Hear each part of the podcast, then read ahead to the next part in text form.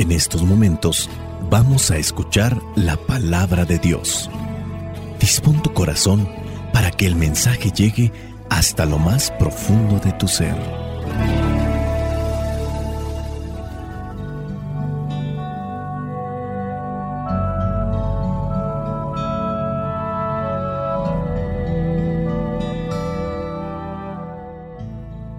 El Evangelio que la iglesia nos presenta para el día de hoy corresponde a Lucas capítulo 12, versículos del 8 al 12. Dice así, les digo que si alguien se declara a mi favor delante de los hombres, también el Hijo del Hombre se declarará a favor de él delante de los ángeles de Dios. Pero el que me niegue, delante de los hombres, será negado delante de los ángeles de Dios. Dios perdonará incluso a aquel que diga algo contra el Hijo del Hombre, pero no perdonará a aquel que con sus palabras ofenda al Espíritu Santo.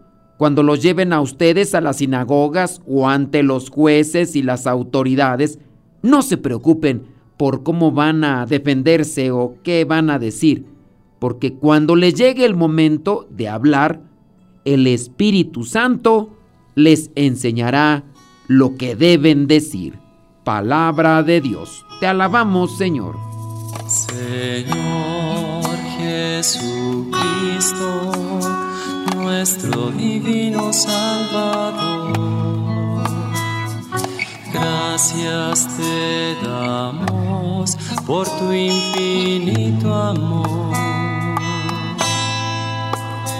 Te escuchamos en la palabra, te recibimos y adoramos en la Eucaristía, te servimos en los hermanos.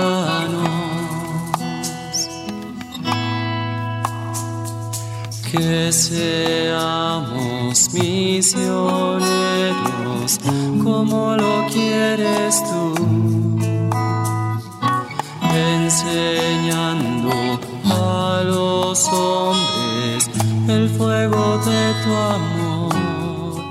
Oh, Dentro de este pasaje podemos encontrar varias reflexiones, pero para muchos les llama la atención cuál será esa ofensa al Espíritu Santo. Dice en el versículo 10, Dios perdonará incluso aquel que diga algo contra el Hijo del Hombre, pero no perdonará aquel que con sus palabras ofenda al Espíritu Santo. ¿De qué manera se le puede ofender al Espíritu Santo? Muchas veces nosotros entendemos una ofensa el decir malas palabras, el hacer cosas malas, pero también es en el desacreditar a las personas cuando se puede ofender. Dentro de la psicología y sociología se pueden encontrar diferentes tipos de ofensas. Ofensas verbales, estas incluyen lo que son palabras, frases hirientes dirigidas a alguien con la intención de oír sus sentimientos. También otro tipo de ofensa es el desprecio, hablar o actuar de manera condescendiente o si tú quieres burlona hacia alguien. También la ofensa puede ser una difamación, es decir, cuando la persona dice mentiras, falsedades maliciosas sobre alguien para dañar su reputación. Aquí también podrían estar las calumnias, hacer acusaciones falsas y dañinas sobre alguien. La ofensa racial, sin duda, tratar a alguien de manera injusta debido a su raza o etnia, hacer comentarios que denigren o menosprecien a personas porque son de otro país, su piel es de otro color o tiene características en su cuerpo diferentes a las de otros. Ofensas de género, la mujer al hombre, el hombre a la mujer. Ofensas sin duda religiosas, cuando hay intolerancia religiosa, mostrar ese desprecio, hacer menos, humillar, burlarse, no tomar en cuenta a las personas porque están dentro de una vida de fe, incluso hasta puede ser también diferente a la nuestra. Sin duda esas ofensas que se hacen cuando se dicen blasfemias con tal de ridiculizar a la persona que está teniendo una religión en su vida como una práctica constante. Y ya de ahí podemos encontrar pues ofensas que van en el acoso sexual, la violación, agresión, violencia doméstica y también incluso el ciberacoso, cuando se da una suplantación de identidad. Pero hablando de las ofensas al Espíritu Santo, algunos teólogos llegan a presentar los pecados contra el Espíritu Santo en diferentes niveles o categorías. Por ejemplo, no confiar en el Espíritu Santo como la tercera persona de la Santísima Trinidad. No creer que nos puede salvar, que nos puede ayudar. Es decir, entramos en lo que vendría a ser el primer pecado, la desesperación de la salvación. Podríamos ponerlo en un nivel más humano. Digamos que ahí está tu papá, ahí está tu mamá que te quiere, te aman mucho. Pongamos una situación caótica. Tu casa se está incendiando. Ahí está abajo tu papá o tu mamá y te dice a ti que estás allí en ese primer piso que te lances, que él o ella te va a sostener, que no tengas miedo. Pero entonces tú no crees que él o ella te pueden realmente resguardar, que te pueden sostener. Ese es un tipo de ofensa. La ofensa al Espíritu Santo es también no creer que Él nos auxilia o que Él realiza y lleva a cabo los sacramentos de salvación para nosotros. Rechazar entonces constantemente la gracia de Dios en los sacramentos y negarse a arrepentirse es considerado un pecado contra el Espíritu Santo.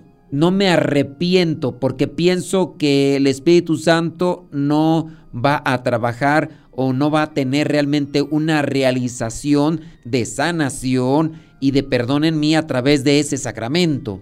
A veces este tipo de actitudes puede ser infundido o influenciado por comentarios negativos que hemos escuchado en otras personas o los hemos leído y nos hemos dejado contaminar por ellos. Se da el endurecimiento del corazón, se da una cerrazón a la gracia. Algunas personas, por las cosas malas que han hecho, también caen en la desesperación absoluta y es cuando aquella persona que cometió algo atroz cree o está convencida esa persona que no puede ser perdonada por Dios. Algunas veces yo les he dicho, cuidado, porque el maligno no solamente trabaja presentándonos placeres que nos vienen a desviar del camino de Dios, sino cuando llegamos a creer, y así lo pensamos, que Dios no puede perdonarnos porque nuestro pecado es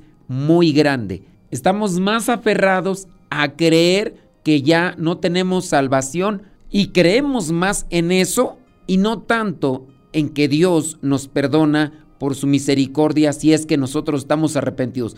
Puede ser que nosotros estemos arrepentidos, pero la persona puede decir, no creo que Dios me perdone, porque mi pecado es más grande. Esa es la desesperación de la salvación. También la ofensa al Espíritu Santo podría estar encaminada a la obstinación en el pecado, pensar que no vamos a recibir un juicio, pensar que no hay una fuerza o una presencia de Dios que nos pueda hacer cambiar y pues para qué, de todas maneras siempre voy a caer en lo mismo.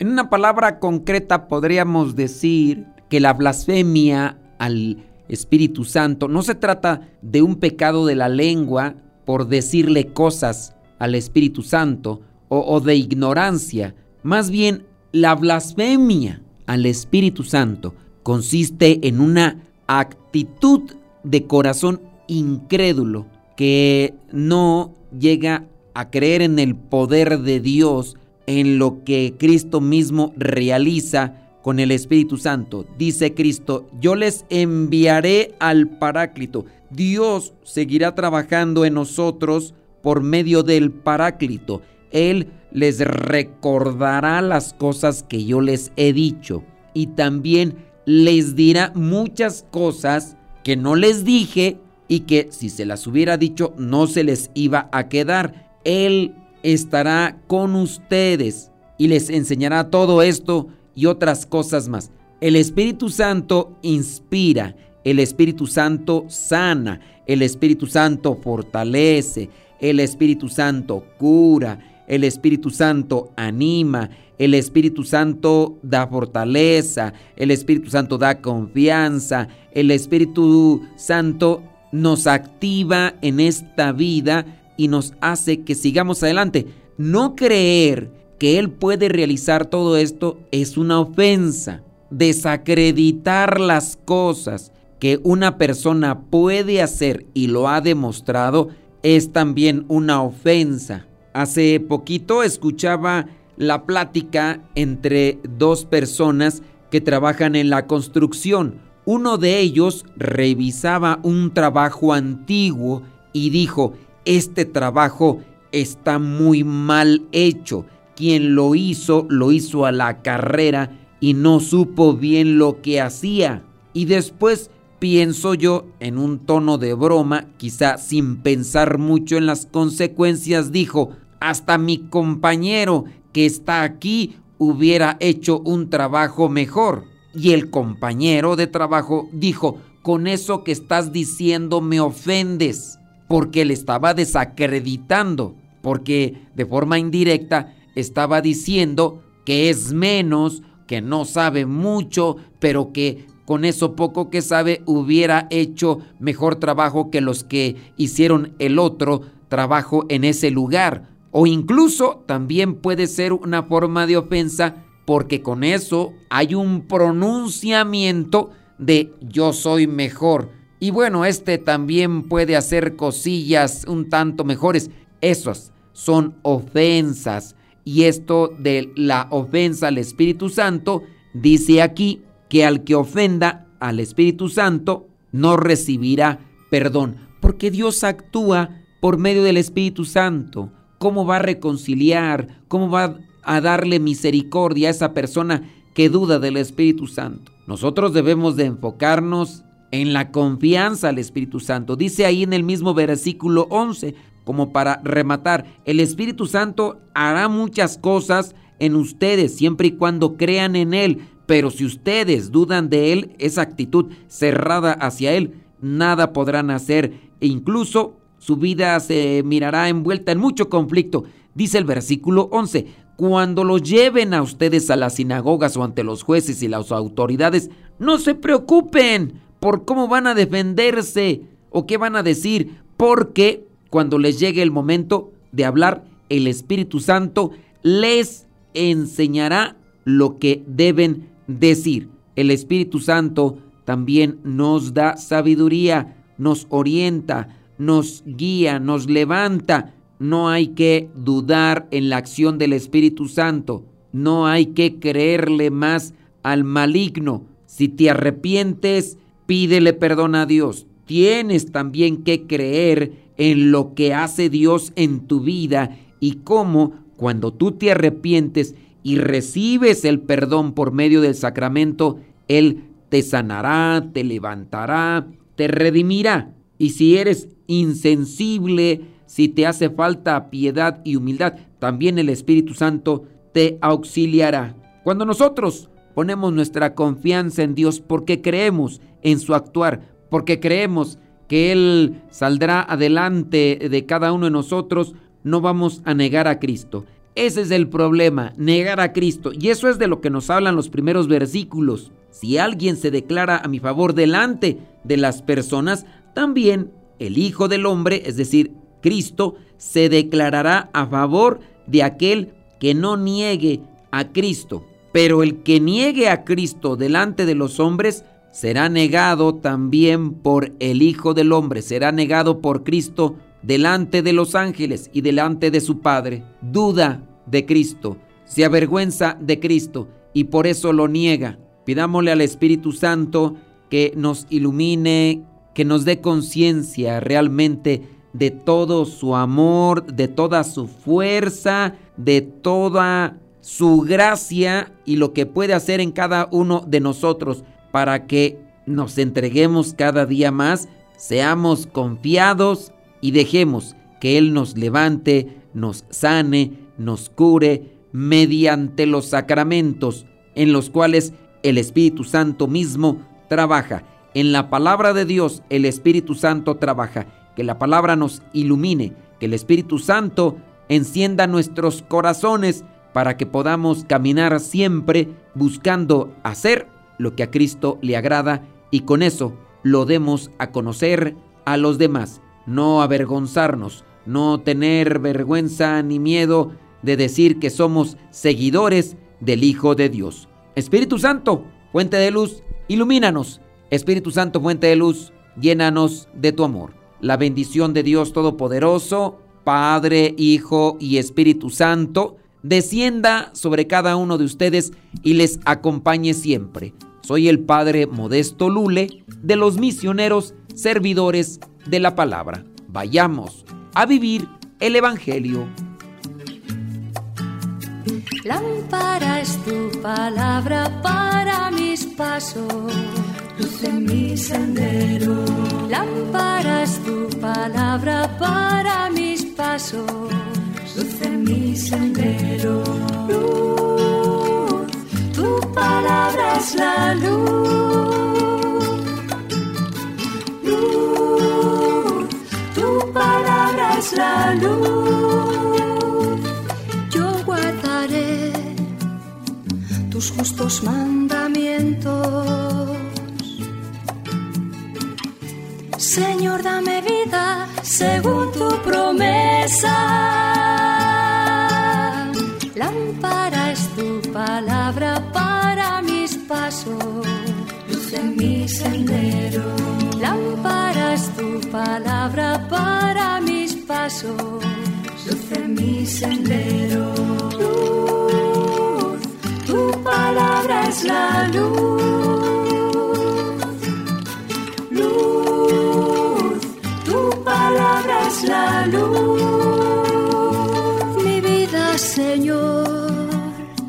Está siempre en peligro.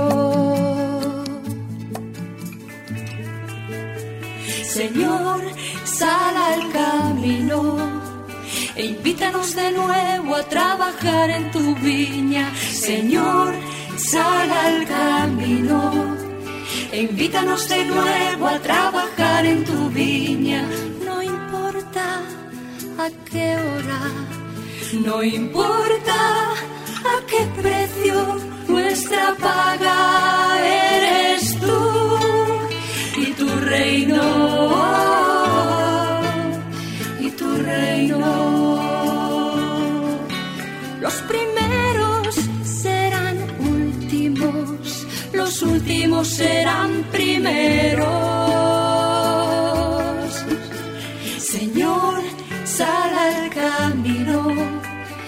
Invítanos de nuevo a trabajar en tu viña, Señor, sal al camino. Invítanos de nuevo a trabajar en tu viña, no importa a qué hora, no importa a qué precio